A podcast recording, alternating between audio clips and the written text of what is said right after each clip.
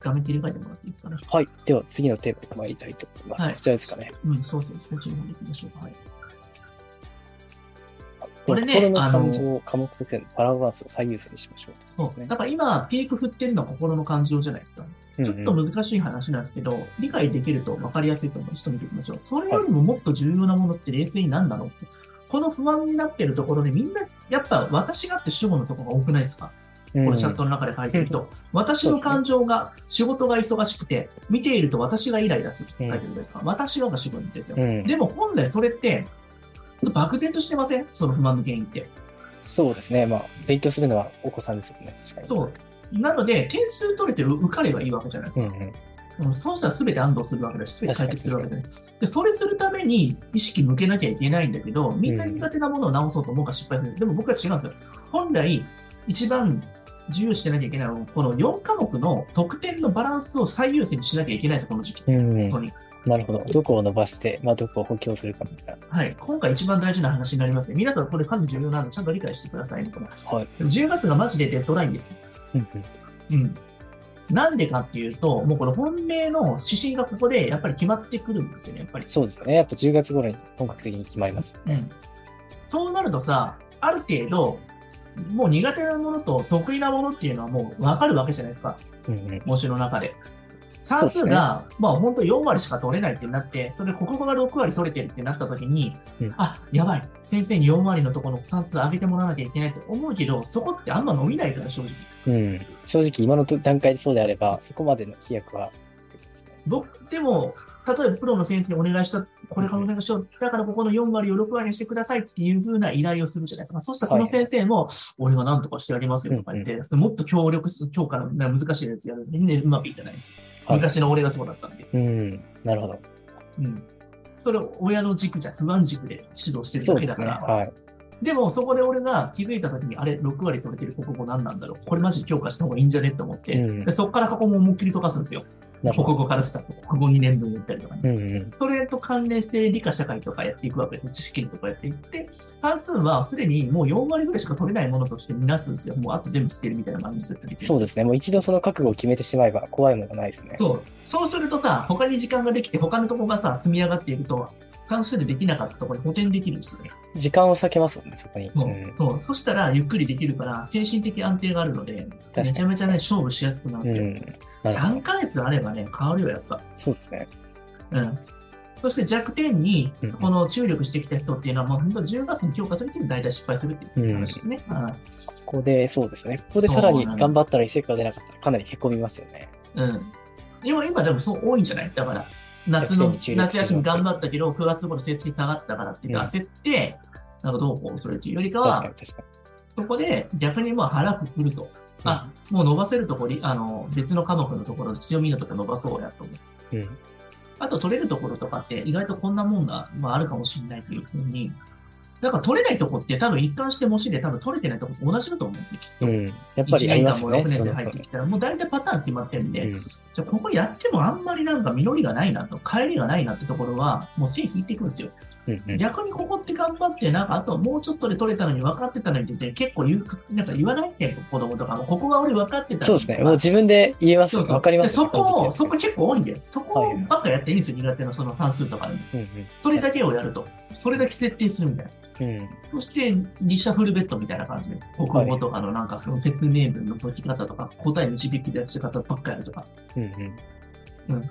そういうことでする。なるほど。取れそうで取れなかったとこそれを全力でやっていった人と、それをなんか苦手なところにあげようと思って3ヶ月過ごした人どうなるんでしょうかね、その差ろ。はうん。それはかなり差が開きますね。いいですよね。諦めじゃないんですよ。うんううんん。正しい今から、自己そ分うそう、析。そうそう。い今から戦った時に一番どこを伸ばして戦えるかってとこですうよねん。時間限られてきてますからね。そうなんですよ。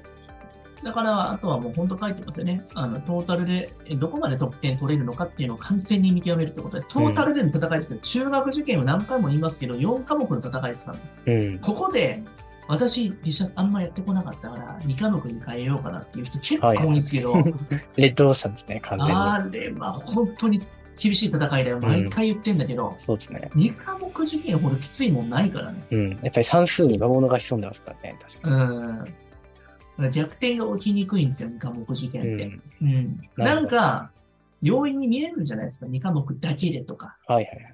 またね、塾の先生も、やばいと思ったら、この2科目受験しましょうって言って、言ってくるわけですよ、あーそもうですね。誘導してくるんですね。あ誘導しますよ。それっ確かて、実は見放されてるっていう証拠なんだよ、うん結構。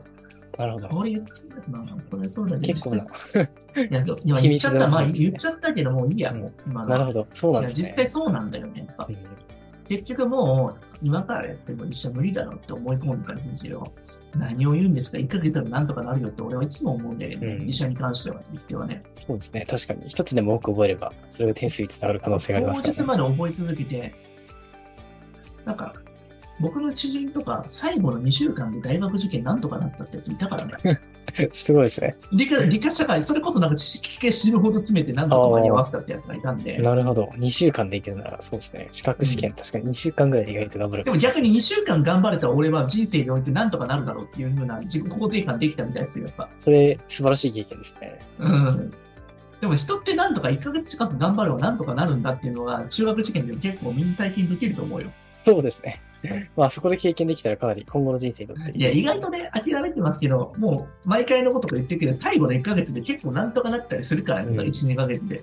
そうですねこれはね、結構みんなね、分かってない。子供の成長ってね、異常にこの謎のこの冬の時期に、モード入った瞬間に、やっとモード切り替わったなって思った時いやガチ本当にそうガですチねでエネルギー出すんで、確かに。なん1だ月末そのは爆素晴発らし力いみ。たいな。ううんん今までのこの秋の時の落ち込み具合、何だったのこの怠惰ぶりみたいなのが、確かに。もう全部なんかそこのマイナス取ってから最後プラスに転じるみたいなところがあるんで、人が変わってはいけない。いや、面白いですよ。ううんん。もうえ、ここで本気出すのって超不満になりますからね。確かに、確かに。に。面白いぐらい変わりますから、しかも一気にお兄ちゃんお姉ちゃんになるよね。ですよ、本当にそうですね。人精格も神ね的な成長うんを、はい、遂げますね。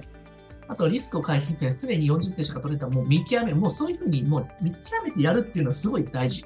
うん。でも、あの僕らとかってもう4月ぐらいからもうそういうふうに決めてるけどね、実際ね。まあ、はすいすげないですけれどお客も様、そうですね、分かっちゃいますね。確かうに、んある程度。なんか、こういう指針でやってんだなっていうのに、暗黙の了解で進める時があります。でも逆にそれを告げると、なんかお母さんと意思が合わなかったりするから、やんわりと進めていってます、僕のう場合ん。はなる結ほ構。ど、なるほど。うん暗黙に。そうですね。そうそうそう、なんか、なんか知らないけど、そしたらなんで出来上がったのかとか、取れたのか分かってないまま終わっていくっていう人もいたんだけど、うんまあでも実はそういう考え方をしてるっていう話なんですよ。なるほど、なるほど。だから強みフォーカスでいくっていうのは、まあ、もう僕らのセオリーなんで、結構中学受験の。あとはもうね、同じように書いてあるけど、できる科目を必ず再強化するっていうことですよね。うんうん。そして2番目にできる科目も次に強化していく。そしたら精神安定がすげえつくからね。そうですね。その絶対不動の、うん、安理全解なで地きる帯がものに対して時間と労力が割くっていうのが、もう勉強でも仕事でも絶対同じことだからね。ううん。ん。なんかできないものを伸ばそうと思っても意味がないからね、はっきり言って。そうですね。まあ、できないところは、まあ、平均まで持っていくぐらいいけるんですよね。例えば、まあ、僕、まあ、会社経営してるんですけど、その先生においても、得て不得てってあるわけですよ。そうですね僕に対しても得て不得てがあるのうで、ん。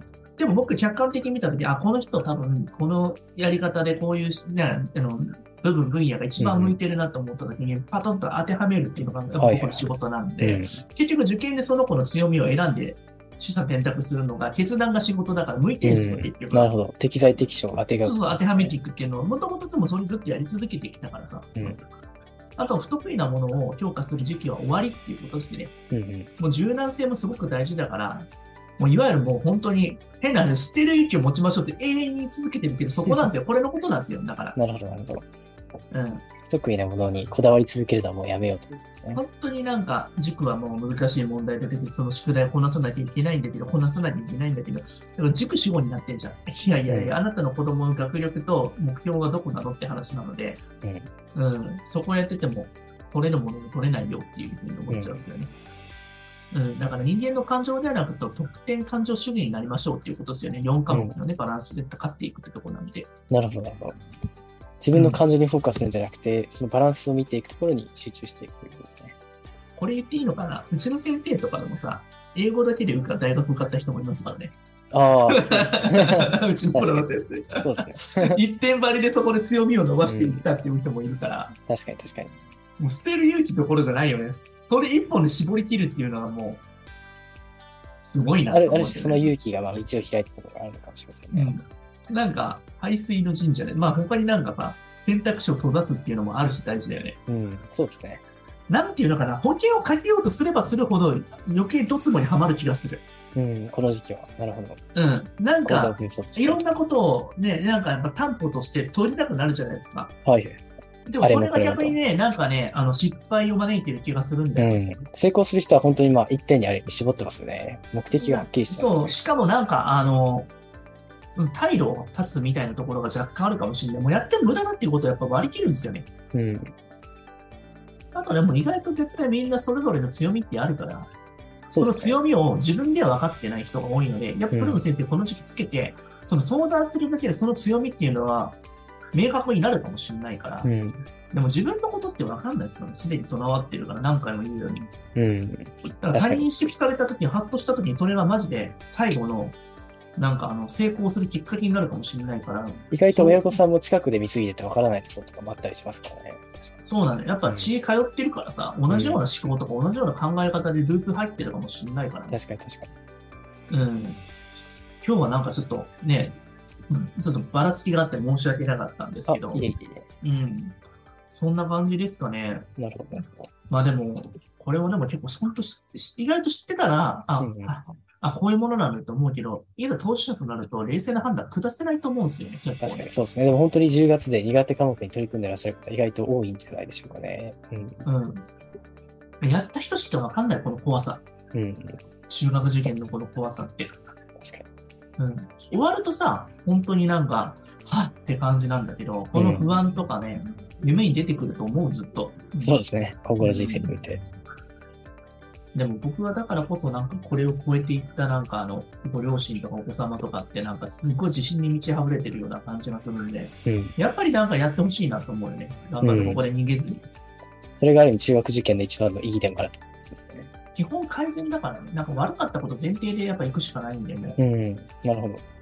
うん、そもそも、ね、取れてたらさ、うん、別に、でも取れてたら取れてたりさ、そのまた別の悩こみがのあるあるから、あありるますよねから、うんなんか不満ってもう無限だから、そうですね。ボコボコ湧き出してきますね。そう そう、またなんか、これを解決して、この人偏差値60ぐらいあって、もう全然いけるでしょと思ったら、またその人が偏差値60取れたら、えこれまだこのまま維持できるのかなとか言って、うんまたなんか次のとこ下がるんじゃないかなみたいな、あ今度あ、追わは、れる側の苦しみだそうそうそうそう、まあまあ、永遠に不安は終わらないっていう。うん。うんだったらもう終わり切りましょうって感じですよね。そうですね。うん。そんな感じですかね。なんかな解るほど決に至ったかどうかわかんないけど、俺はそういうマインドセットでいって、うんなんとかしのいでる。なるほど。じゃあこれが10月に近づいてきたこの時期のあのね正しいあの心の持ち方。直木先生めちゃくちゃメンタル強いなとか、こんな考え方でって楽観的でポジティブだなって思うかもしれないけど、全然違うからね、本当は。あ、そうなんですね。基本的にビビり。うん。なるほど。意外でうす。ん。しかも調べまくる。ああ。だから不安がめちゃめちゃよぎる。ら、はい。なるほど。 うん。うん。誰よりもやっぱり不安なんですよね。ビビって人た側んかでらは見えないですけど。そうそう。だからこそ、意識的にこういうふうに考えるようにしました。うん。あとは失敗経験死ぬほどしたっていうことですね。ああ。経験を通じて学んだことそうだよ、やっぱり。普通にはドツボにはまっちゃったもん、僕も。うん。直せって言われたところ、直したら素直に馬鹿正直にやって、はいそしたらもう全然成績上がんなかったし、それうんそしたら俺のせいになるし、やったからっていう。ちゃんとそこで、ね、ちゃんと、ね、あの、こういったところで、伸ばせるところを伸ばせなかったから、すごく後悔しかも時間って戻んないんですよね。あの時、うんあの、これやったらよかったなと思っても、もう終わりなんでね。そうですね。確かに。だから、本当にこれ見てる人は、そういうなんか、僕みたいな失敗の2枚踏んでほしくないと思います、うん。いいねですね。はい。なるほど。こんな感あじりでがすとねうございます。はい。本当に今かなり具体的なアドバイスで、かなり皆さんいえいえしみる部分多かったんじゃないかなあーありがとうございます